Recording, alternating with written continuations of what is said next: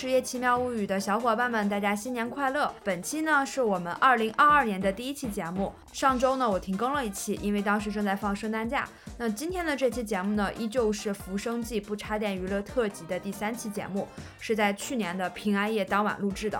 那我们的不插电娱乐特辑呢，已经做到第三期了。前两期聊了聊桌游和密室。那说到不插电的线下娱乐活动，自然少不了近些年特别火的剧本杀。所以呢，我们这一期呢聊了聊剧本杀相关的话题，有请到了两位嘉宾。当然，可喜可贺的是，我的老搭档瞬间思路也回归了。所以这期节目呢是非常欢乐的一期。在本期节目里，大家除了会听到很多关于剧本杀行业的一些话题，比如说剧本杀行业的上中下游都是什么。为什么贵阳这个城市会率先成为剧本杀的天堂？以及为了防盗版，剧本杀都采取了哪些非常有意思的手段？哈，除此之外呢，大家还会听到我们几个人和剧本杀之间的渊源，我们是怎么样入坑剧本杀的？在玩剧本杀的过程中都发生了哪些有意思的事情？Hello，大家好，欢迎收听新的一期《职业奇妙物语》，我是主播小 V。大家好，我是瞬间思路。哎，熟悉的声音哈，瞬间老师终于回归了。因为疫情原因啊，很久不能进北京，这次花了四十块钱验核酸回来，所以得多录点东西，录一点。对，然后我们这一期呢也非常有意思，请到了两位嘉宾哈。哎，那我们先请两位嘉宾跟大家打个招呼吧。哎，大家好，我叫小鹿，然后我是一个创作者，剧本游戏创作，剧本杀的编剧，剧本杀编剧，游戏设计师，嗯，对，所以就知道了，我们这期会聊一些剧本杀相关的话题哈。对，第二位嘉宾，大家好，我是葡萄，我是一个剧本杀玩家，然后现在也是比较关注于剧本杀这个行业的发展。对，所以，我们今天特别有意思，一个从业，一个玩家的角度，可以跟我们去聊聊剧本杀相关的一些好玩的信息哈。对。所以，呃，我相信其实大多数人都玩过剧本杀，或者是听说过剧本杀了，但是还是想一开始的时候让两位帮我们科普一下，这个你们理解的剧本杀是什么东西？这个剧本杀我第一次接触大概在二零一七年，嗯，然后当时国内还没有剧本杀这个称呼，嗯，就没有一个标准的定义是吧？呃，叫谋杀之谜啊，当时管这一类的游戏叫谋杀之谜，然后当时过来的一个概念，对，当时的这个剧本剧本杀的类型也比较单一，就是说，哎，发生了一起谋杀案，然后凶手呢就在我们几个玩家当中。然后呢，我们几个人一起推理，然后把这个凶手找出来。相当于都是推理破案的这种东西。对，最开始就是很典型的这个推理里面叫暴风雪山庄啊啊啊！就因为什么事情，然后大家困在一个房子里，然后这里出一场凶案，然后凶手肯定就我们几个。全员柯南金天一。第一次玩是国内当时没有正版啊，现在有正版了。当时叫死穿白，叫死神穿着白衣服。全程对，然后就是国外的一个本子，然后大概就讲了一个很离谱、狗血的故事。然后当时玩就觉得，哎，这个因为以前也看推理小说嘛，嗯，然后看推理小说的时候就有有脑内画面，就觉得万一我也是侦探，然后或者说我也有嫌疑，然后我旁边的人就是凶手，然后我在这个大宅子里面。破案觉得很威风，然后我真的去玩这个游戏的时候，就觉得哈比我想象的还刺激。后面还玩那个豪门惊情，啊，他后面出了很多作品啊，当时玩的是比较早的。他有一部是讲争遗产，嗯啊，然后加上破案，我玩到最后发现大家都在争遗产，特别开心，都不想破案了。人性的本质对，就跟金钱有关。就 是这个。主角怎么死的不重要，这个长辈 长辈怎么死的我也拿到钱。对对，就大家都在抢钱，然后这个时候，对我才发现，哎，原来这个剧本杀这个形式啊，或者说谋杀之谜这个形式，啊，当时觉得，哎，好，好像还有很多玩法。嗯。但那个时候还没有现在这些就感情本啊，就玩完会哭的那种。然后我当时就觉得很好玩，但我当时还是一个节目策划。啊，对你的本职工作是吧？对，本职工作还是节目策划，然后平时也做一些活动策划，线下的活动策划，然后组织人们在一起玩啊。但那个时候还是一些规则类的游戏，就是比如说每个人领到一个身份，类似于狼人杀那样的东西。对，对，当时是在做那个，然后看到这个游戏之后，就觉得是不是自己也能写。啊，因为我我也一直在从事媒体啊之类的这样的文字工作，然后我就写了一个古风武侠的，但当时还没有就是把这个呃更详细的推理的这样的概念融入进来。因为虽然当时也是一个推理爱好者吧，但是就本格呀、变革呀，还有这个社会派呀，包括一些就是新本格啊这样的，嗯呃，都是后面几年在从事的剧本杀行业之后，然后去研究的。嗯细分出来的。对，然后当时是写的这个古风本，那，现在叫古风本，当时就武侠故事，然后这个推理还比较的简陋，对，都都是一些什么通过鞋印呐、这样的，哦，啊，嗯，就就基本的就感觉柯南第一季都不会有的那种 简陋的手法，然后后面就又写了一个现实本，然后到那个时候已经有一些意识，就是说我要。把这个凶案啊，目击证人会更多，然后但是要有一些信息的误就让它差，更复杂。对，然后包括可能需要一些手法，比如有一个人他是，嗯、看起来很有嫌疑，但是他不是真正的凶手，嗯，就类似于就毛利小五郎每回都指出的那个、啊 那个人，对，毛利小五郎说他一定是凶手，但他就不是凶手，但他具有凶手，的很多特质，是吧？对对对，一个就迷糊蛋，迷糊蛋对对，就不知道为什么这个人一定要在案发现场，然后身上还有一一些痕迹，还有很强的动机，对。然后那之后我就听说，当时有一个奇闻，就是说嗯。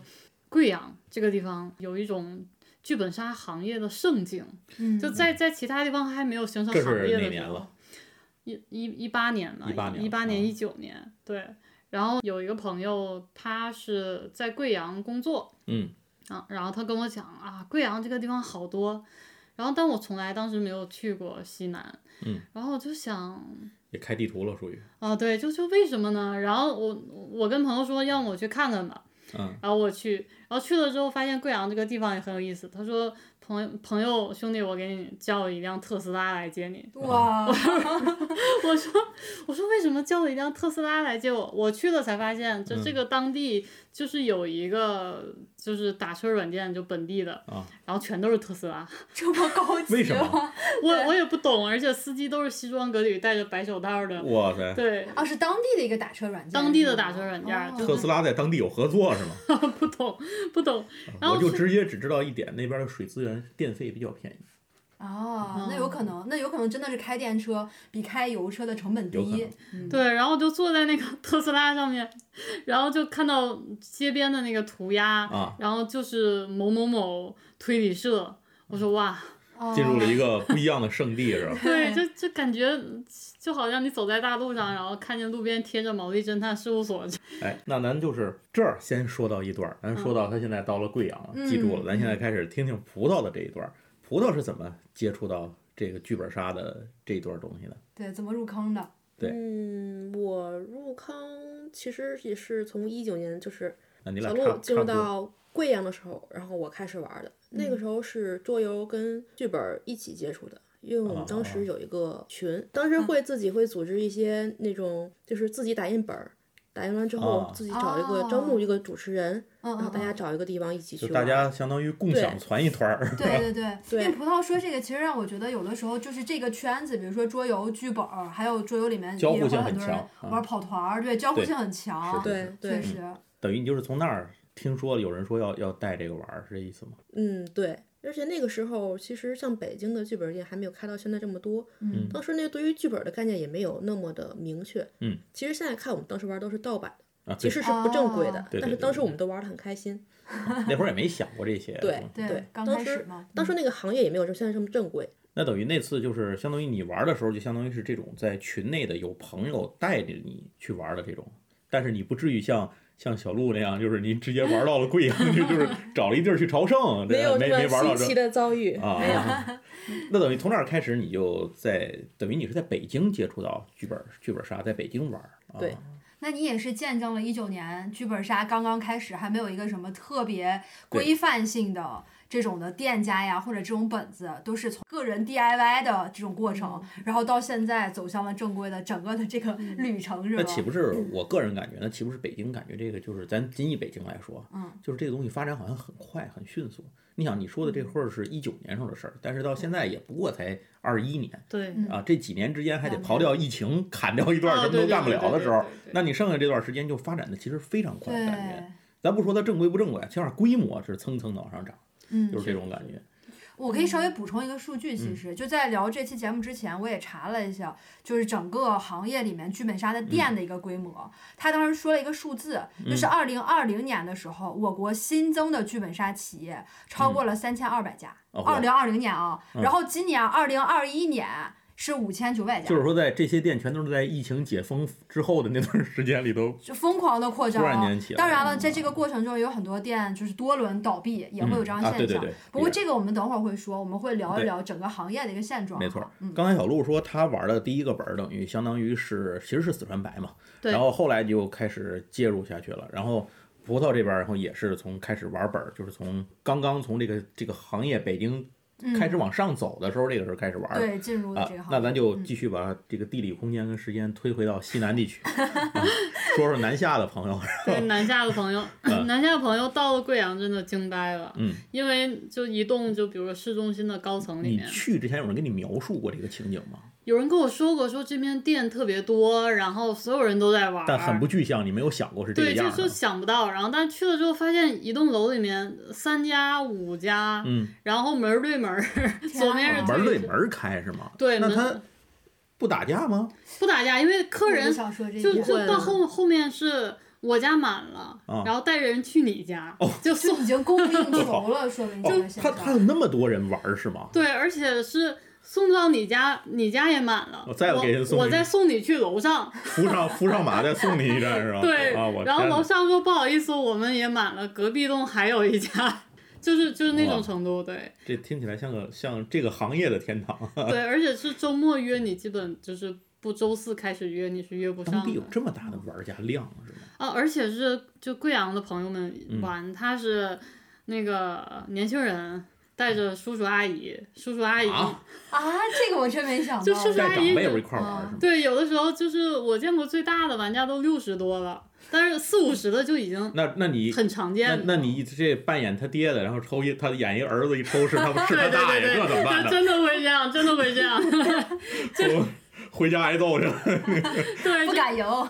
就而而且就一桌就就大家会觉得呢，可嗯能就中年人啊、老年人体验一次就不玩了。啊，其实不是，就后面后面就变成一个合家欢项目。啊，就就没事就来玩一把，然后这变成家庭聚会的首个成了当当地人就是他们这种家庭式的这种社交也会选择的内容。对，而且就哇因为当地比较就是人情社会嘛，就啊比如说走在大街上啊，看到小学同学，看到就是他中学同学，上回偷我东西那，就是他。就是背后捅我一刀那个 是吧？啊然后他们就是朋友叫朋友，朋友叫朋友，啊而且就是这家店玩一玩，然后就听说另外一家店上了新的本子，嗯，然后或者说有一个什么装修特别好啊，啊有一个游戏环节特别好，然后去这家店玩，玩完了再回来玩。所以说，贵阳的竞争竞争很强烈，他要不停的去购买新的剧本，隔着特斯拉的车窗是没有想到这个城市 竟有如此隐藏的一面啊。但天没有办法想。一般感觉他可能会从一些大的这种更繁荣的城市，就是外来人口啊，或者说国际化更集中的这种城市北上广，但是就大城市会有一个问题，就地租比较贵嗯。啊，然后啊人员也比对对对较贵，对，这是个硬伤然后但是这个人人们的空闲时间又很少，比如啊，说对，有道理。就你要工作呀，然后工作完了你也很难就全家欢 出来玩剧本杀，你都凑不上全家，但但是这个贵州整个的生活节奏比较慢，嗯，对，然后包括旁边重庆啊、啊四川啊，对啊，他的生活就相对比较安逸，而且这个年轻人他不会倾向于说我要去找特别拼、特别累的嗯工作，所以说周一到周五还是会有生意，就是晚上大家啊下班了就来玩，而且他们下班没有那么的晚他们是不是单位团建也干这个？啊，就这个是不是是真的是吧？对是真的，对，是吗？有对，而且他们团建是是好多人，然后有的时候就是，呃，来十多个人，然后开三桌，还有就是因为它这个行业发展的比较快嘛，嗯然后店又非常多，然后慢慢就开始大家卷起来了，就非常的啊越来越专业化，然后开始就我当时工作，我也做主持人嘛，嗯，然后当时工作那家店是请了播音主持专业的嗯人来培训，给你然后们做培训。对好专业啊。对，有嗯的主持人他自己本身就包括店长本人，他也是播音主持专业的哇，对，然后就就是还把他们的教材给我们，让我其实就是说，其实你最早去贵阳的时候，你并不是抱着一个去从业的心态去的，是这样，呃我最开始去只是说想玩一玩，嗯，然后这一玩就变成了就早中早中晚，然后一直在玩就，住人那儿了，差不多，啊 对，就我我住的一个太空舱青旅，啊，然后每天是睁眼睛就就去玩，我能问一句吗？当地当时的这个玩这剧本杀的消费大概是一个什么水平？还挺便宜的，就是嗯可能五十五一场，啊，跟现在这比啊确实便宜。对，嗯而且就是如果你跟店家熟，比如说你天天来玩，就贵阳人比较好客嘛，啊，你会帮你刷碗，你 没有，对给我便宜点 然后然后他们就会就把你当成那种就是好朋友一样，啊然后有的时候就是饮饮料就免了呀，啊然后或者是说，哎，我们缺人手，你帮忙办个 NPC，反正你也天天来，啊，是是是，对，这也有意思。新来的老师跟你打听学校内幕嘛？对对，我说或下一场就是给你免了呀，然后或者说你拉朋友来，然后就是我我给你打折，大概是这样。我觉得刚好刚才聊到了这个剧本杀都有哪些类型的，就我很好奇，发展到现在，剧本杀都有哪些类型的？比如说哈，像我知道的可能有恐怖的，还有刚才您提到合家欢，嗯，还有什么类型的？情感本儿、哦，情感的，还有本儿、对，还有一种硬核的，我们叫撕逼本，嗯就是 这种本儿就纯粹是为了让你去撕逼用的吗？哦对，就它的剧情都非常的狗血。创造各种矛盾点。对哦，你说这个，我之前玩了一个本儿叫拆迁，那属于撕逼本吧？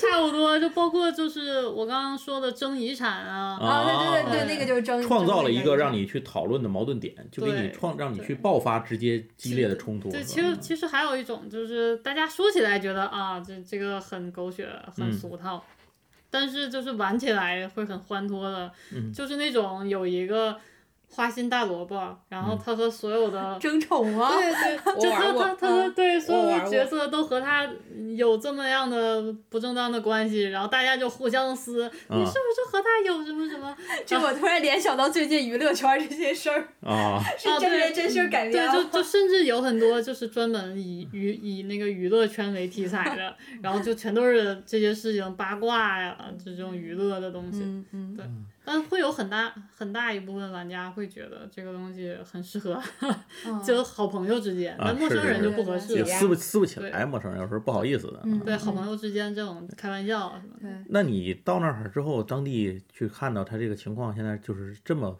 发达的一个 一个状况的时候，分了这么多类型对对对对对。那你为什么到那儿没有去？你像你是做了个主持人，对吧？对对对而没有去做剧本的创作，因为他肯定也需要大量的剧本去投入进去的。因因为这几年我一直在写，嗯但是我过去的时候，我手里是有一个剧本，然后就是在反复修改，嗯哼，然后想要重新写一个，但是就是属于两难吧。就一方面就割舍不下过去那个本，想再改，然后但一方面又想写一个新的本，就互相拉扯，然后就到最后就反而是就重新又开了一个本。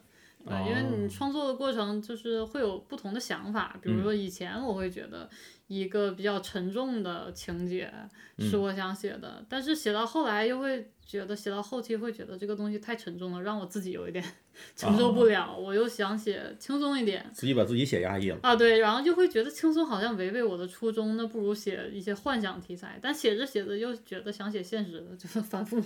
最后写了四个本儿，也不错呀，对很高产啊，很高产，对对对，很高产，很高产。哎，说到这个，就就是剧本杀，它不也分上中下游？它这个上中下游是怎么分的？都有哪些相关的人呢？对于整个制作过程来嗯讲，它这个上游是发行，然后发行发行上游，对，因为就是有一个有一些人，他有专门的角色，他就是干这个，相当于干销售、干渠道、干向下发本的这么个对事儿，是吧？对，包括就行业的一些剧本杀展会啊，啊基本都是发行再去，就有哦的作者是不去的。剧本杀展会不是玩家和作者的去参与不的，是剧本杀的展哦会是店家和发行，你们两哦位都去过这种展会吗？剧本杀的展没没去过，但有所耳闻。哦，我你肯定是去过，对，我是跑过几个展会，而且这个展会很频繁，基本每个月啊都有。对对对对。对原来我最早听说有就是一年半年的开，后来是一个月俩月的开，后来是一礼拜俩礼拜的开。需求太天我说需求太大我。朋友那个朋友圈里有做这行业，我看天天到全国各地到处跑。他的工业工作就是跑展会我说这。个展会没完了吗？他说是没，真就是没完，真的是没。完。就对，是小鹿，你当时是以什么身份去的展会？当时我我以店家的身份去店家的身份。然后后后面就是以作者的身份去过，但嗯。我当时是去找发型，哦，对然后就大概就是认识一些就行业内就名声好一点的发型，然后跟他说我有一个本，然后以店家的身份去就是不停的测本，就我、嗯我们叫上车嘛，对，所以刚才咱说的等于一个身份是发行，然后往下一个身份就是有有这个作者你自己对，然后再往下就是这个买家，那么就是店家，店家店家，但是所以是不面向个人的吗？呃个人这个就比如说要要从那个剧本的分类开始讲，哦，呃有一种呢是就去展会主要是抢什么抢独家和城市限定。嗯，啊嗯，独家的意思是说全国就你一家能卖吗？不是不是是城市独家，哦对，但是包全国有点贵哈。确实是有点贵，但是啊就海外市场会有这样的全国独家。也会有法国独家授权，其实就那家店是吧？哎，还真不是，就是比如说美国，就有一些州可能会有好几家。啊，对，马萨诸塞州、宝宝库图鲁那些啊，就就比如说。独家是城市独家，要签合同嗯说这个城市我只买给你一家店，啊然后城市限定呢，就是一般是两到三家，哦哦，但城市限定指的是，比如说这本只能在北京玩到，是这个意思吗？不是城市哦限定是北京只有三家店能玩到，哦对那那你卖的时候，这个本儿，我比如说这三家店会离得特别近，地理位置还是摆空，这跟你没关系。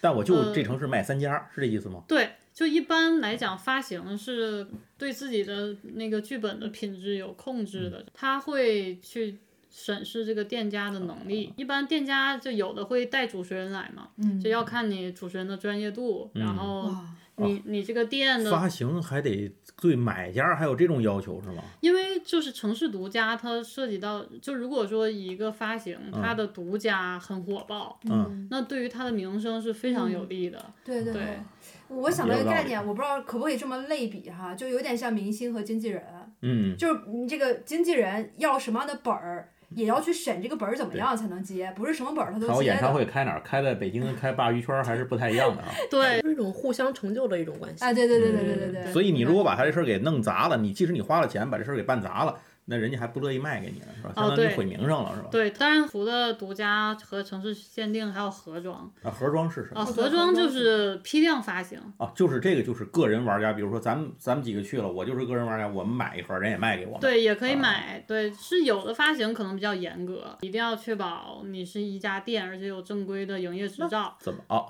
你要哦你还要给他发营业执照。剧本杀的店有营业执照，有啊，他上什么执照呢？这玩意儿？娱乐场所呗。哦，我还真从来没有想过这件事，因为你看，有的时候以前那些什么桌游店啊什么，有的他根本就不起照的。你告诉我哪一个呢？真的，以前那个桌游店好多就是开在民居里头，以前啊，注意发言，这都是以前就是以前完了啊，真就是说瞬间以前。抖了出来桌游吧的内幕真的了。，以这这是以前很多是没有没有执照，现在现在是就尤其有一些软件啊、嗯或者小程序是面向剧本圈内的，它是要求你店家注册的时候就要上传营业执照提，供资质。对和店里面的照片，嗯，对。哦，好，而且我觉得想的好周全啊。对，而且我觉得这个未来肯定会越来越严格，管控嗯这块儿就必须有经营执对照。，一方面是你你你要对玩家负责，嗯。然后另一方面你也是对作者负责，因为如果你是一个没有执照的人，嗯哼，就是有可能你买的这个本，你嗯。回去就是会盗版。哦对对对，我这个其实这一会儿后面我想问的问题，因为我觉得这东西很容易被盗版，非常啊，简单。复复印就行了。对呀，非常简单，对啊没有任何成哦，本。但是嗯但是 DM 其实很影响一车玩家的体验的。嗯，嗯嗯，是，但是怎么讲呢？呃，就是某宝也会有，就嗯它会有那种一块钱，然后就是我们最开始买的那种 DIY 办 DIY 哦的，对一块钱给你发个电子的那个过来对文档啊，对，里面有什么三五百个剧本。嚯，哦，你要这么说，我也玩过那种，就是我嗯当时带我的 DM，它是每一个角色有 PDF 文件，它会发你手机里，然后我们在微信打开看，然后就就玩了。啊那个嗯确实，那个就是盗版，而且盗版会有一个问题，就它的很多线索卡呀，嗯或者说复盘手册呀，嗯都是不全的。就是我我遇到过一个发行啊，当时我还是 DM，嗯，然后我当时去跟那个发行联系说，就是他这个复盘手册只有一半，嗯，他说另一半你要加他的微信，然然后加他微信，他说，呃，您好，但是您先需要回答三道关于剧情的问题。好严格。啊，对，所以这个其实是防盗版的一种方法。是你只要认真读过剧本，那三道题其实很简单，因为都是嗯啊，基础问题人物关系和剧情上的。啊，然然后就是我很快给他回答，然后他说好，然后就这个本身也是个解谜的过程，你有一块玉佩，我有一块玉佩，怼在哦，还一起，真是的才能打开这个剧本吗？对，然后我才拿到那个后半部分。啊，所以说，就比如说有一些剧本店的群，嗯或者说有一些主持人的群，有人在群里要线索啊，或者说要音频啊什么的，其他人都会说说你去管发行要，你为什么不管发行要？就是怀疑他可能是盗啊版。，既然你花过对钱，你他就应该给你提供这服务，否则就是你没花这个钱。对，不然的话，你为什么要去大群里去找人问呢？对，这个东西明明后面印着二维码，你扫那个，你加他微信就可以了。啊，对哦刚才小鹿说这事儿，我突然想起一件事儿来，嗯就是我忘了是哪个朋友跟我说的了，就是说他们去呃玩一个本儿的时候，说这个本儿翻着翻着，就是打开就翻了几页的时候，里头加了一张条儿，如果你看见这张条儿在这儿放着，证明这个主持人提前没有背本儿。否则他到时候他应该把这张抽出去，然后你马上马上去找他，就找店家给他换，不要不要玩这个本儿。这样。反正就是有这个东西放在里头，他如果是店家看的话，看他应该把这张抽走了，你就你就玩家是不应该看到这个东西，有就证明他没准备。哦，哎，这个方法也挺妙的。是吧？我突然他说到这事儿，我突然想起来哦，有这么个段子，方法真的是很厉害。对他们当时就找去了，就给哦，因为他们换了。实际上是这样的，因为一一个店至少会进将近就是一百个本，啊然后这么多吗？哦，对，然后往往这个店的主持人，嗯。可能只有一两个就是很老成的主持人，嗯。嗯，然后他是所有本都会的，嗯，就是有一些真挺牛逼的。有一些我可以我可以，啊！有一些新来的主持人，他可能就从业时间短，嗯然后他没有时间把所有的本都看啊，了，对对对，然后但恰巧老主持人还在给别的客人开本，然后这个主持人就会就是很慌张，因为嗯就是有的剧本的设计很复杂，嗯哼嗯你可能要单独把某个玩家叫出来，啊然后或者是说他有什么像那种防盗版的操作。啊，明白嗯，需要主持人去就是拿一段音频给他，但那个音频只有和这个发行沟通过的主持人有才能拿到啊。啊，对，所以说就是一一般来讲，嗯就是你作为一个老主持人，还有这样的责任去带新主持人，嗯，因为很有可能就这个这个活儿真的摊下来了，玩家就要玩这个本，但这个新主持人真的什么都不知道，嗯然后可能你就得就得就是就火线就就是赶紧回忆这个本里面有什么，因为本已经在玩家手里了，哦就对对在脑子里面过一遍，这好。紧张啊，这事儿听着对，是因为你就是感觉周末的话，经常会有这种情况。啊。我觉得对 DM 的要求其实挺高对的，。其实刚才刚才小鹿讲到，他到那个哪儿以后，他到贵阳之后正式上岗去做这个的时候，当时店长是给你们找了很多专业人员去给你们做培训的。啊，其实，在这儿可以让你接回这个话题。那你培训时都培训了什么呢？培训，一个是，当然对对于其他的主持人来讲，嗯主要是培训他们不一直讲方言，因为因为贵、哦哦，哇这个很哦哦，基础的还有一个。这么个事儿，我都呃没想过这点因为。贵阳当地主要是还讲贵阳话，嗯，但对于我来说就是反向培训，嗯因为我虽然在那儿待了好几个月，但是我的贵阳话水平是我我听力很好，但是嗯我就是讲不出来，讲不出来。对，所以说我必须得说普通话，而且是很标准的。然后，然后还有一个就是发声，因为嗯你如果就是你要每天要讲很多话嘛，嗯。然后如果你发声位置不对，你嗓子会哑。嗯，啊，是是是，对，然后还有一个日发是，前言，不损自伤。对，还有一个是练声音很大，嗯。对，因为你可能。有一些的场景需要你有很洪亮的声音，嗯。嗯。对，然后每个人的声音条件是不一样的，嗯，啊，包括就是练抑扬顿挫，真的是啊。练抑扬顿挫，这个他教了好久，因为就是就是那个啊嗯啊嗯啊啊，啊，就是这个真的是要要去像这个播音主持专业一样，配音专业这样去练。是是，而且要练那个顺口溜。这么这么绕口令啊，对是。那最后你要达到什么程度算是出师了呢？达到就是你你去给大家读一个故事背景，嗯整个过程要很流利，嗯而且是有感情的朗读课文。啊，对，但又、嗯。又不能像真的播音主持那么播音腔，对，又又不能有播音腔，也腔不，是玩益智片儿的。对，要要要让玩家觉得你很随和，嗯。但是你又要发音标准，嗯。啊，然后又要口齿清晰，还不能磕巴，还不能平翘舌不分。，哎，葡萄，你玩本的时候有遇到过这种就是主持人说话不利索或者是听不明白的这种比较拉胯的，对拉胯的主持人吗？嗯怎么说呢？像他说这种，他的发音、咬字什么非常清楚，然后可能会有一些声音的改变。这种对于一个玩家来说，他的体验会非常好。嗯，就是你们是愿意花钱的时候，感觉这是一个增值的感对，我会觉得，我如果遇到这么一个 DM 给我带本儿的话，我会觉得我玩的很很超值，嗯，或者说就像玩密室一样，我的沉浸感会会会很强。我完了之后啊对对对还想回顾这个东西，是比一个 DM 去给你普通的去读这个东西，或者说就是是非常是不一样的。感会更高一些。对，其实接着这个，我还有另外一个问题，就是影响剧本体验的因素有哪些？其实我们一直在聊 DM，肯定是最主要的一个因素。嗯除了这之外呢，他得熟本儿还有什么，本得熟，对吧？对这个本，嗯，就比如说你一个 DM 把这个本开的很好，嗯首先是所有所有需要你旁白的部分，嗯必须非常顺，嗯，就你要给玩家一种这个故事是从你心里讲出来的，嗯。就是自己的故事这种对感觉而而不是 而不是我今天来上班了，我拿了个本儿，然后开始照着读，啊，对，因为其实我们照本宣科不行。对，我们的要求是你不能一直在盯着你的主持人手册，你要看玩家，啊，对你眼神的交流。对你讲讲讲话，哪怕你不每个字都一样，因为玩家也不知道你本上写了什么。对对对，对你主要是就是讲讲，然后盯着玩家看，然后让玩家觉得讲完看听懂了吗？不不是不 是我，刚说的什么？让让玩完了，下次没人选你了，没人点你。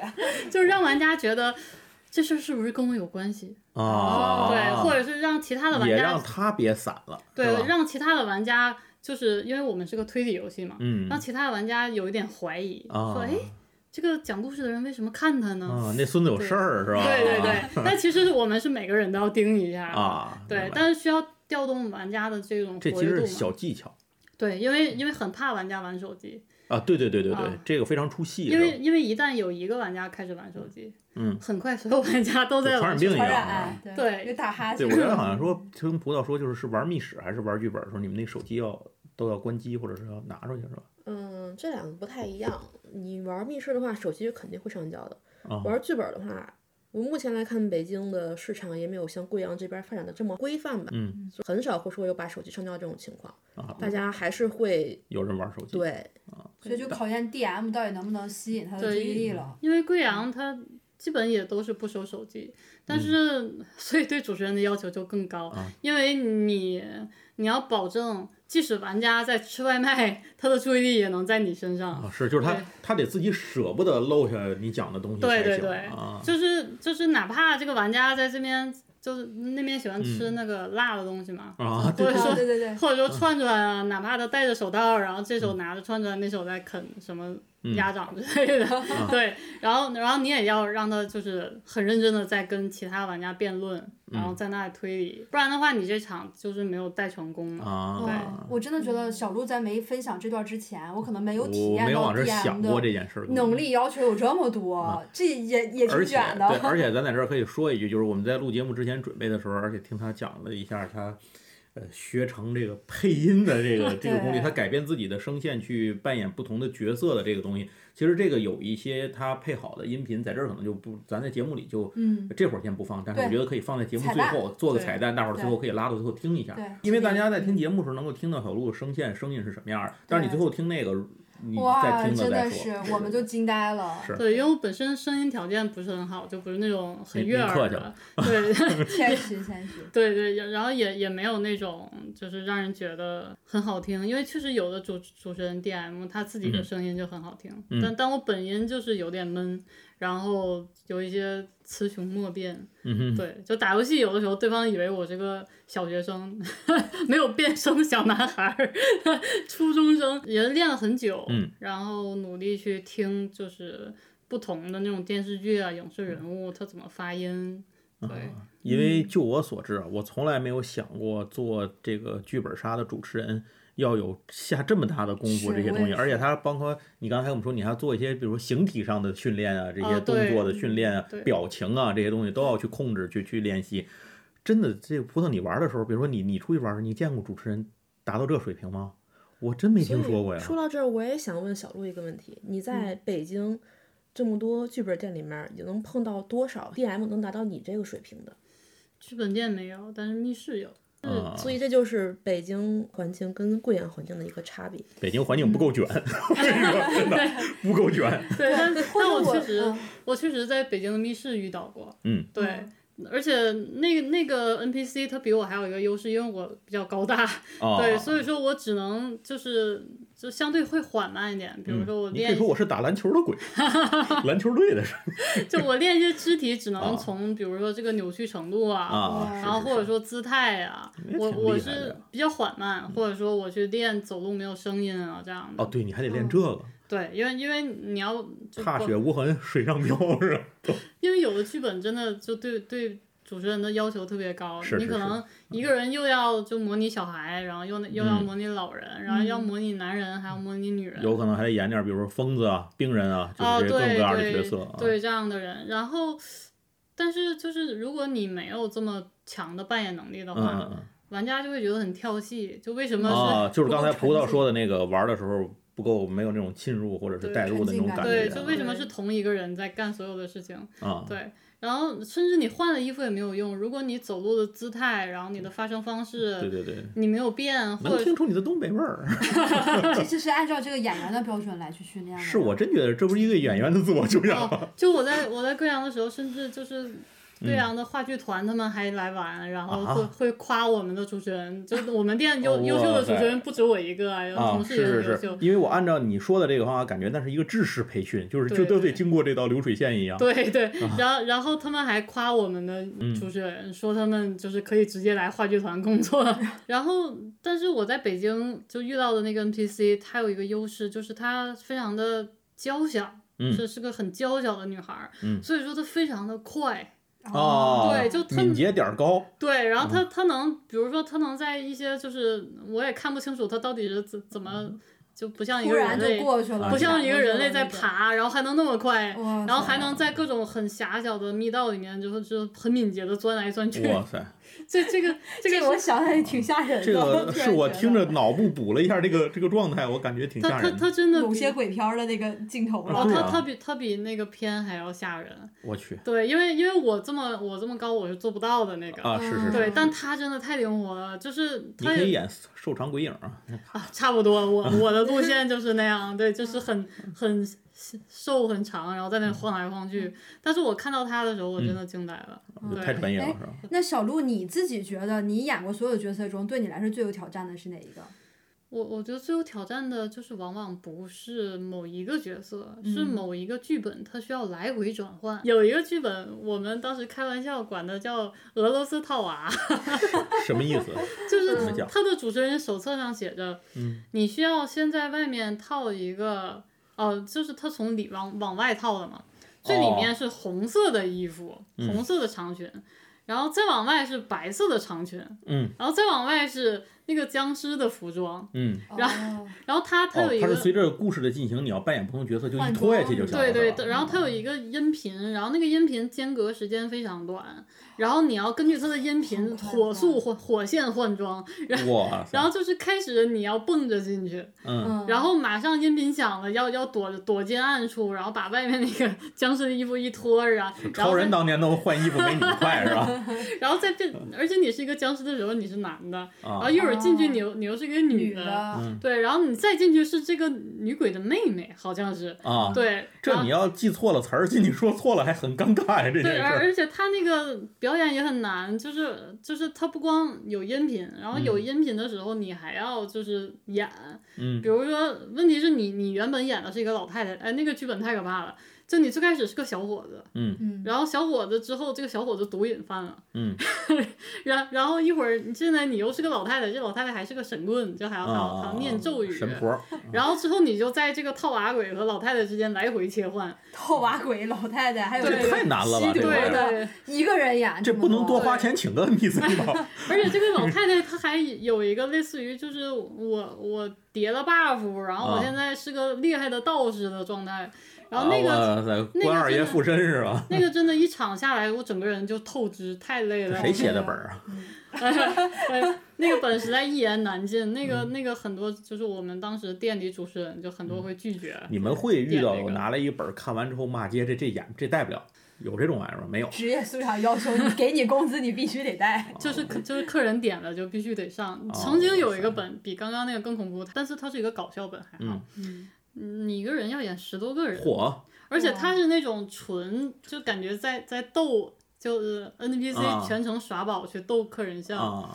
然后要求好高呀，就里面就是这个，你这你也演过，演过你带过，就带过很多场，因为这个这个效果很好。就是因为我觉得你要是带那种恐怖啊、这种悬疑气氛的本儿的人，特别投入的人，要带这种搞笑无厘头的本儿，他就不一。样，精神分裂没有职业素养，职业素就养。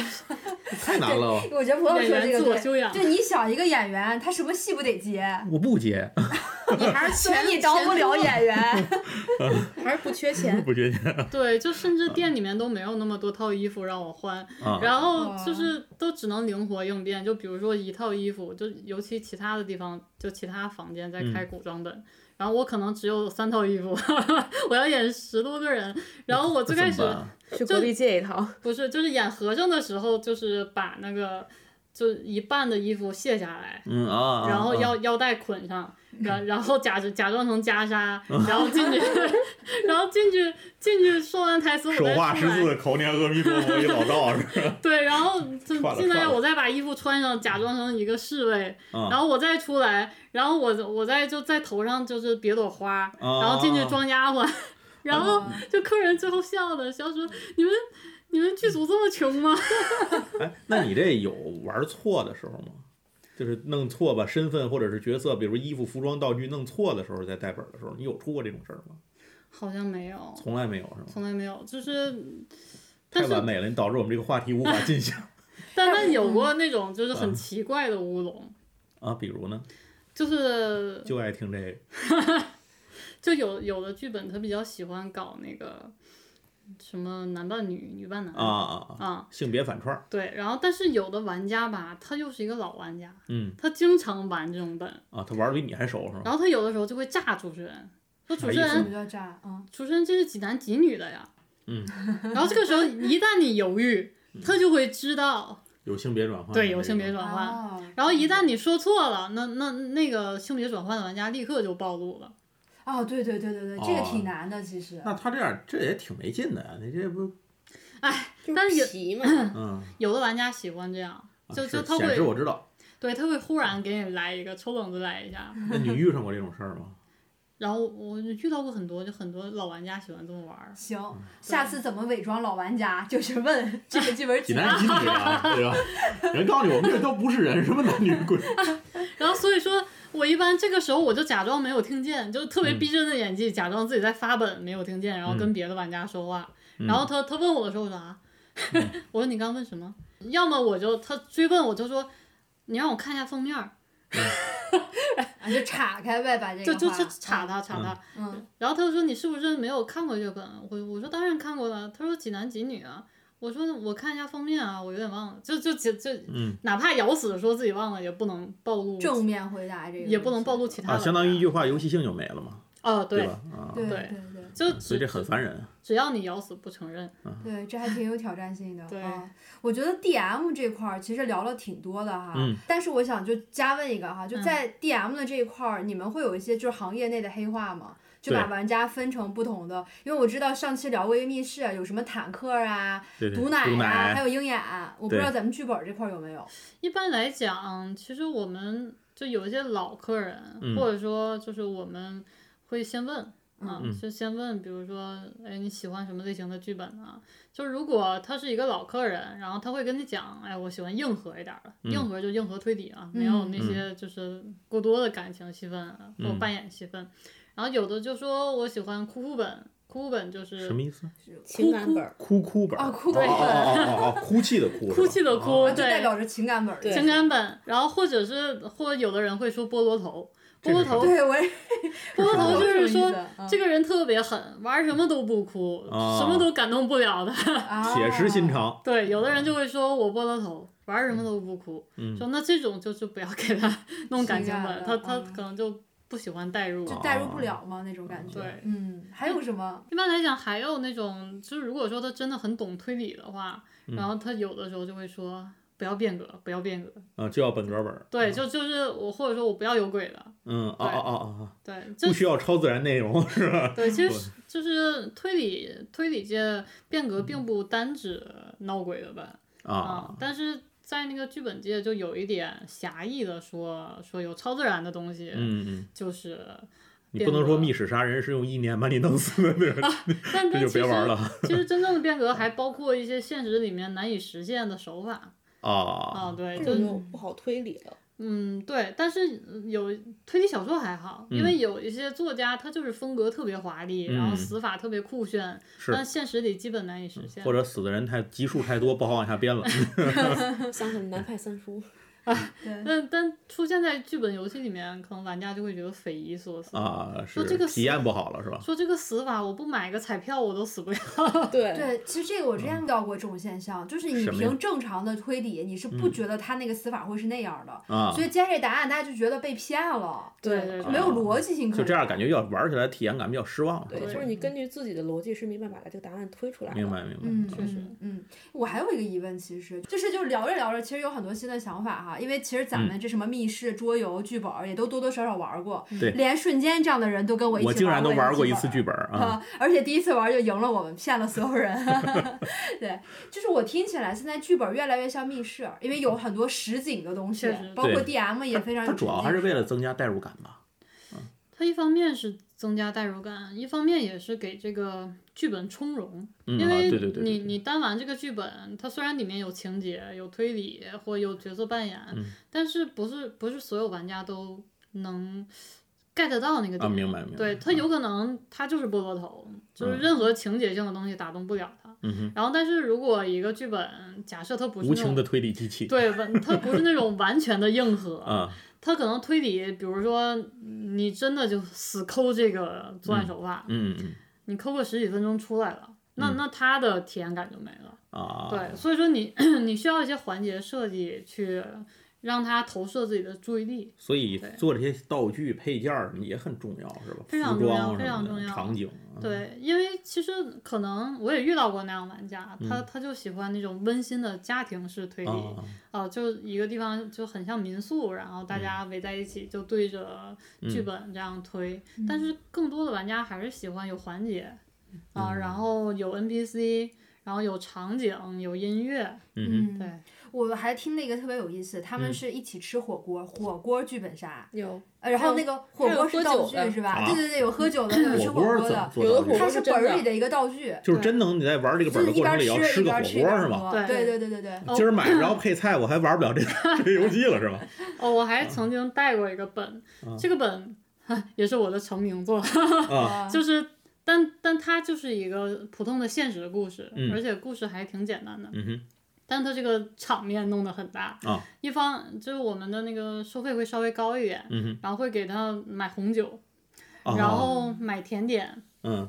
然后分都都端上去，然后端上去之后呢，还要提前充气球，就充很多小的气球。这是个过生日本儿。对对对，是哦，个真的、啊，真是是吧？是个过生日本。嗯。然后呢，就是这个气球里面还要塞那种写着情话的小纸条。哦，对我都没看过。对，然后我我还上网买了那种就是假的钻戒，啊，对，就就而且是那种一翻盖哦就是人家原来本儿里没这些东西，你们自己店家给配的是吗？，对对对，然后就是一翻盖里面会有 LED 灯，把啊那个、嚯，把那个钻戒，照亮对。个，我好有，氛围、璀璨。啊。然后这个玩玩家说，我男朋友跟我求婚也没这样。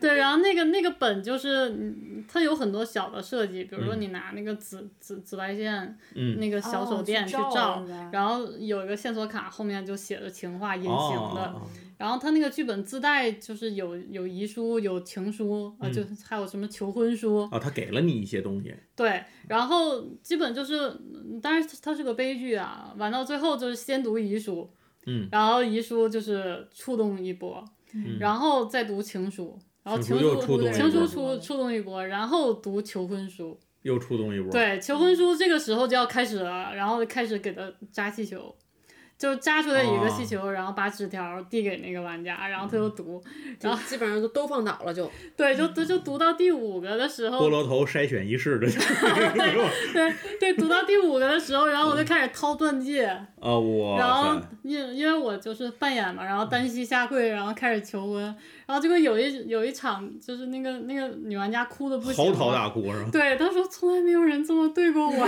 然后之后就是我就有，就那个女玩家经常来，但我就有点躲着她，因为她就是我们是规定不允许加那个客人啊，微信的不能私聊的啊，除非你是就是他来约本，嗯对，但是这种就客人出于某种原因想加你，但一般是回避的。啊是的。然后，但是他每回来就是看见我就两眼放光，然后我就就有一点觉得好像好像他有点投投射过度，然后就有点回避。嗯对、啊，就是也会遇到各种各样奇怪的问题和这些个意想不到的突发情况。对，但但那那个剧本确实我们很用心，就是店里有主持人会弹吉他，嗯然后有的时候就是这你贵阳真的是真的这么卷吗？我的天啊，我弹说着说，我也想去贵阳玩剧本。是啊，对，就就就这边 在求婚，然后旁边吉他在伴奏。那全楼都听你叫唤了。哎，说到这儿，我想问一下，那你比如说在这个带本儿的时候，有没有遇到过那种就是真的去安排求婚的那种？遇到过，哦，对还真有？有多吗有，嗯，不多，但是那种情侣的还挺多的。就哦情侣的，一般就会提前跟我们说要一个情侣本。或者啊是哦或者是一个什么周年的仪式之类的那种，就是在店里搞一下。一个重要的人生仪式放在里对头是吧？其其实不多，但过生日的很多。呃，过生日的很多，就是玩着玩着，然后忽然朋友们端个大蛋糕上来了。哎，我觉得这挺好的，嗯，是吧？就很很容易把你的这个，那就是一群人玩的是。你，我突然想到了海底捞，不知道为什就么。你不知道这件事儿啊，其他人都知道，肯定的。对，确实有一点海底捞海。底捞是吧？特别社恐。就是突然出来一群人给你唱 Happy Birthday，对，然后忽太社恐忽然你的朋友端着蛋糕出来，然后主持人在旁边夹道欢迎。啊嗯嗯嗯。哎，说到这个，我觉得嗯我们其实上期哈，主嗯要就是聊一聊这个剧本吧的 DM，还有嗯作为体验的这个玩家的一些感受。嗯。所以我觉得最后的一个问题吧，就问问大家，聊了这么多哈，大家为什么喜欢玩剧本？对就我觉得每个人都玩，我们四个都玩过，可以都说说看，你嗯为什么喜欢玩剧本？行，能带给你什么？那你先说吧。你先说，我先说，我先这么说，你因为我我？我人生嗯到现在这活这几十年，我只玩过一次剧本，就是那回咱们在，而且还是线上本很荣幸，线上玩儿。那我为什么爱玩这个东西？当时我玩的时候还想玩呢，就是因为我赢了，啊而且是在一个当时我觉得完全绝境不可能的情况下赢了。如果我们是玩的是面团儿，就是大家是面对面玩的，我那一定赢不了。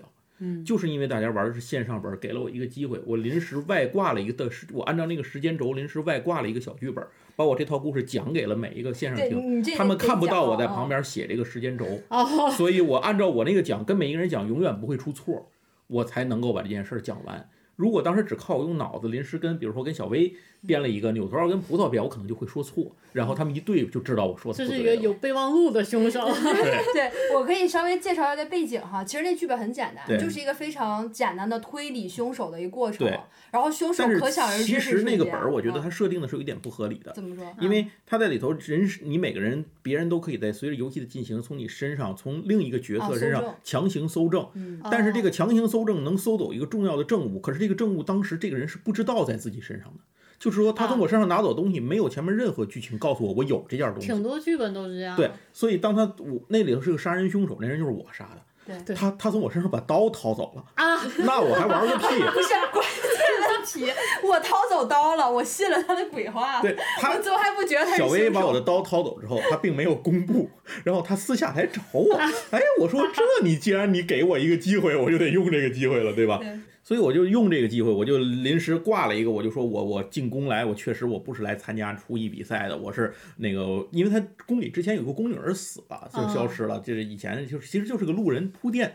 我就说那个宫女儿以前那是我师傅的女儿，我师傅哦我师傅临终前一直在有念念不忘，我就让我进宫，我要找到她，然后这个刀是我刚才在那过路上插在地下，我把刀我一捡，你过来了，我怕你看见我就塞兜里了。好，这是个 现化选手。我我们下期聊剧本杀写手这块儿，你讲讲你当时怎么编出来的？他是重新编了一个故事讲给我对，就愣挂了一个跟这个毫无关系外面的人，但是就就整个挂进来了。啊我还真玩过一个剧本，这个剧本是我是一个催眠大师，嗯然后我给其他人操纵了各种各样的幻觉，然后但是呢，我也要讲一个我的幻觉。嗯，然后离谱的是，剧本上没写我操纵的其他人看到了什么。我想啊，然后就 就只能先听他们讲，他们说，哎，我看到了这个，看到那个，然后我好像第第四个发言，然后照着他们编，我哎呦，我也看到了，嗯，那个灯一黑之后啊，我就看到了巴拉巴拉巴拉巴拉，我知道这就是那个谁是卧底那个白宝儿，一啊，般都得对对对。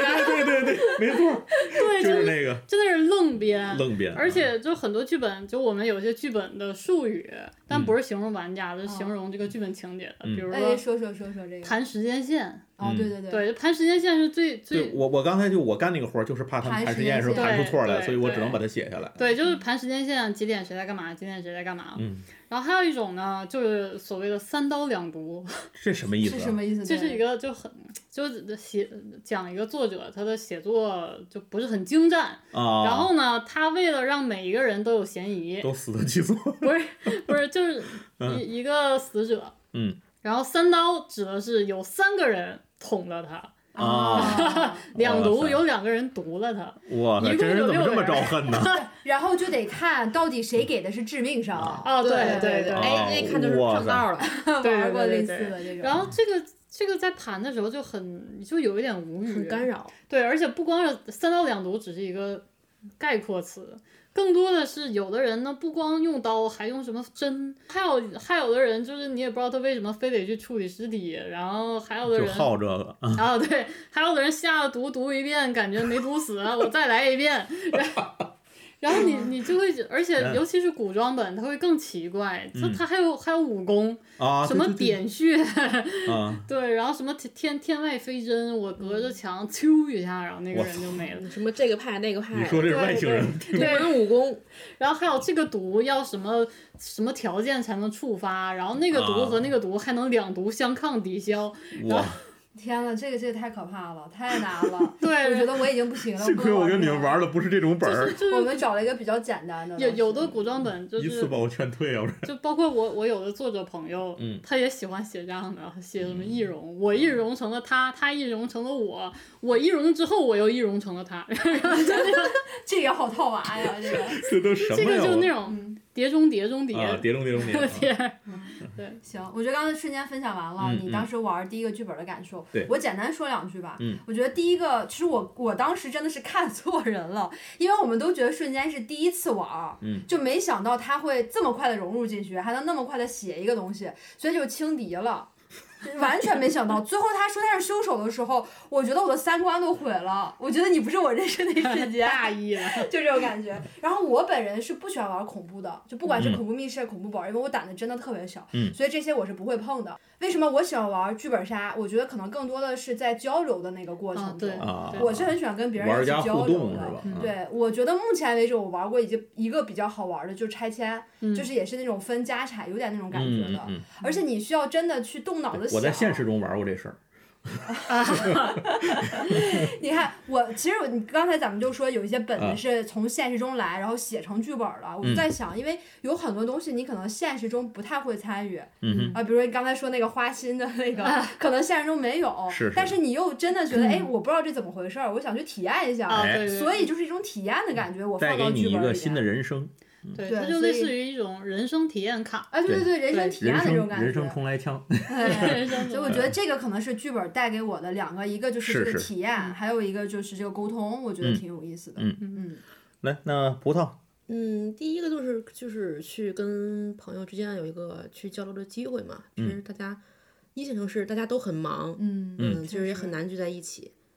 嗯，再有一个就是去玩一些那种实景。对，哎实景剧本的时候你可以换装，啊哦，你喜欢你喜欢这个？我觉得这点啊也挺好的。对是这个就是很多人，其实对嗯也是一种人生体验卡，而且你可以拍照。对对对对就是有你这样需求的玩家多了，导致密这个剧本店的这种硬件配室化，对密室化升级不断内卷，对这个场景得配上，衣服也得。这是个好事儿，我觉得。是是是，确实是玩家体。尤其前两天我看你那个就是朋友圈里头，你有时候发这个，就是你去参加玩这些东西，有时候有古装，还有各种现代的各种各样的衣服，是吧？嗯，现在是不是这东西属于一个必备？比如说在北京这种地儿，我想开个这种店，基本得必备服装这种东西，是吧？因为如果你古装真的不换装的话，会嗯很没有代特别感。出戏哈。对虽然说在店里面换装也不至于像影视剧一样，嗯，对你可以玩寻秦记嘛，我穿越来，这行，项少龙 对，而而且就是大家会觉得可能是女女客人更喜欢换装，啊，是是。但是我发现这个男客人换上之后都觉得自己特帅，而且穿换服装可能还有他他满足了一点，就是网络传播，对啊对打卡嘛，对吧？葡萄也是吧，你经常会一定一定得穿的美美的，不得照一张。就是也是一半一半吧，因为嗯有的人是像我这种喜欢拍照，喜欢更多的去传播一下的，对对对，有的人就是就是玩的开心，嗯，我不想拍照。反正无论如何吧，它能够满足不同人的这种切中切中你这个对点。对对对，而且会有就比如说。呃，会有一些就是小众的服装爱好者，嗯比如一些那个古装娘嗯嗯哦啊，嗯然后她就会自己带着古装，然后嗯带着全套的那个妆发过来你的不够玩专业是吧？对对对对对，因为我我就比如说我会帮一些就是女客人盘头啊，然后给她们戴这种首饰啊什么的，嗯然后但是有些女客人她可能发型比较短，然后或者是说她不喜欢化妆或不喜欢戴这种钗子啊什么的。嗯然后，但是有一些客人他真的是来的时候非常的精致，嗯，对，而且这样这样一位客人他会让其他的客人都有一种，啊，是是啊我也想受到一种映射是吧？对对对，然后包括仪式感。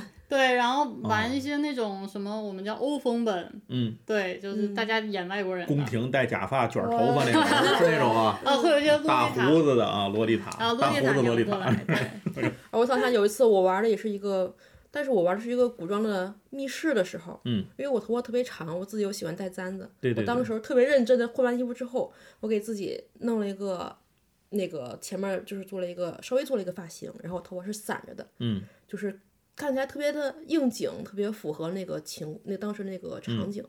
然后我们玩到后面，那个有一个女 NPC 在前面唱戏，嗯。她出来之后，我发现她是一个到肩膀的头发，嗯，她还是个直发，就披肩发，嗯就特别现代，然后就搞得我特别出戏。对，就真的还不如让你去演对，那个我刚才讲呢。说 还不如我呢。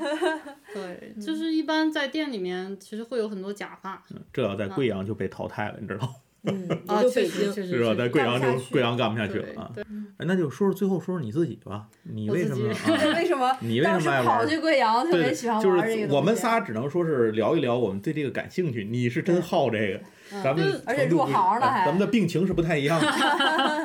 我第一次玩死川白的时候，有一个兄弟特别入戏，嗯，然后他他是那种苦大仇深的人，就是这个剧本里面，嗯，然后他当时就是穿了一白大褂，啊，然后剧本里是他拿着枪，然后出来要就我就不剧透了，啊就不剧透了他要啊，干什么。对对对，不剧透啊。然后，但他冲出来的时候，真的特别激动，就肉眼可见的激动。啊，然后他说：“我跟他有什么什么仇，说我要杀了他。好入戏。对，就开始吼，然后给我吓一跳，我被他吼的吓一跳，因为他平时是那种特特别温和，然啊，完全想不到，对很闷的人，就感觉他释放了自我。嗯反差很大。对那场我其实是一个比较家不禁想到生活里不要惹他。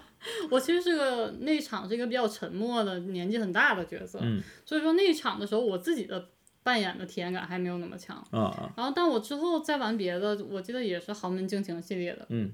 然后有一个本，就是我玩到一半的时候，似乎感觉到我好像有那个大病，就是怎么说？因为因为其实已经民国了，嗯但是我不知道为什么觉得自己是皇帝，嗯啊然然后而且我的台词都很怪，是什么什么管家，朕要封你做开国大将军，这种这这人扮演的是一个有精神病的角色吗？就玩到一半你就会悟到自己好像有有有有点毛病了？对对对，啊然后就别人问我在案发现场干什么，我说我在挥舞我的屠龙宝刀，别人一看这人是有毛病。然后其他人笑的都不行了，然后我还特别认真，我说只要你跟着我，以后你就是开国大将，然后朕会为我的母后复仇。然后我就特别正经，嗯然后其他人就现在民国了，大清亡了，大清亡了，对，然后但但就你的要求就是要一直演下去。啊，然后他们慢慢也会明白你这个角色就是这就是要的是这个样子，这个样有这个问对，就是题吧？啊。其其他玩家会明白，因为他是其实逻辑是自洽的，他不明白他就有问题。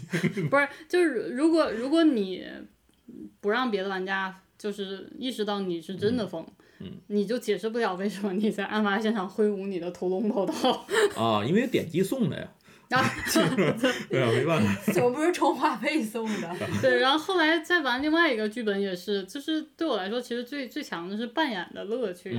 对，因为那一场是就是我和旁边的一个小姐妹，嗯，然后她开场之后她就很怪，那个那个小姐妹特别聪明，但她说话一直都是我的土土呢，啊啊，然后啥？土土又是然？后然后然后我我就别人就一直问他什么、嗯土土是谁，对啊，然后我也不知道图图是谁，我就问他图图是谁，他说图图就是图图。啊，他然后剧本要求他就得这样，是？不是，后面他把剧本给我们看，发现里面没有字，全都是儿童画。啊，然后他就说：“我看见一个大龟在爬。”然后他那就是一个画一个大龟在爬。就他已经尽力在描述那个画啊，了。对对对，他真的非常认真说。我天！这我第一次听到我也是，我我原来听说过有有本是那种用用诗歌的形式要来来进行，里头有诗，啊、有也。有是吧？对，但这个儿童画的真的，我们、这个惊为天人哦！后面就是我们所有人，就其实他扮演的是一个就智力有障碍的小孩儿，哦，他不不会写字，也不怎么会说话，嗯但他画画他就是画画，然后最嗯后就所有人都在研究他的儿童画，研究他到底看到了什么。啊，就是他想给你剧透都透不了，因为他本身就是那样的。啊，对，然后然后他还太狠了。当时我们真的就是，就我就真的震惊，我觉得嗯这个游戏好像还有很多玩法是我不是是是知道，真的是能开辟很多对维度，感觉。对，而且感觉这个作者很勇敢，是。因为因为相当于他他写这么几个人的剧本，他有一个人的剧本没有写，他只画了画，但是那个画其实还得有意义，也不能完全没有意义。是有意义的，但是真的是儿童画、简笔画，真的我天，这个思路也很清奇哈，是是是是敢这么创新。嗯对，而且他很符合人设。所以作为一个剧本作者是非常不容易的。对，哎，聊到这个剧本作者了，其实就要承接一下我们下半期。嗯对对，上半期咱们就时间就先到这儿。对，因为嗯我们上半期其实主要是从两个角度，一个是作为玩家的这个角度去聊了很多我们自己玩剧本杀的一些经历，嗯然后第二个聊了很多 DM 哈，嗯因为小鹿他其实也之前做过是是 DM，包括对 DM 也很熟，嗯所以讲了一些 DM 相关的话题。嗯，那小鹿还有另外一个身份，就是剧本杀的哎作者。我们在下一集他就会转职进入这个二转的身份。好，那我们这一期就先到这儿。哎，感谢两位，哎，谢谢嗯葡萄，好谢谢小鹿，感谢大家嗯谢谢，拜拜。拜拜。接下来就是彩蛋环节了。我们在节目中提到了，小鹿为了成为一个优秀的 DM，为了能让参与剧本杀的玩家们有更沉浸式的体验，小鹿自己也勤学苦练，学习了很多发音的方法哈。所以接下来会放一段小鹿的模仿，大家可以对比一下他现在的声线和在节目中的声线。我们第一次听到他的这个录音作品之后，真的是惊呆了哈。那话不多说，上彩蛋吧。我不嫁给你了，你去跟父皇说我不嫁给你了，你快去跟父皇认个错。我不要嫁给他了，他真的会死的，母妃。哥哥，哥哥，哥哥，你怎么了？嫁给燕君怎么了？我就是要嫁给他。每个跟我扯上关系的人都不会有好下场。为什么爱我的人都一个一个离开我？我恨你们。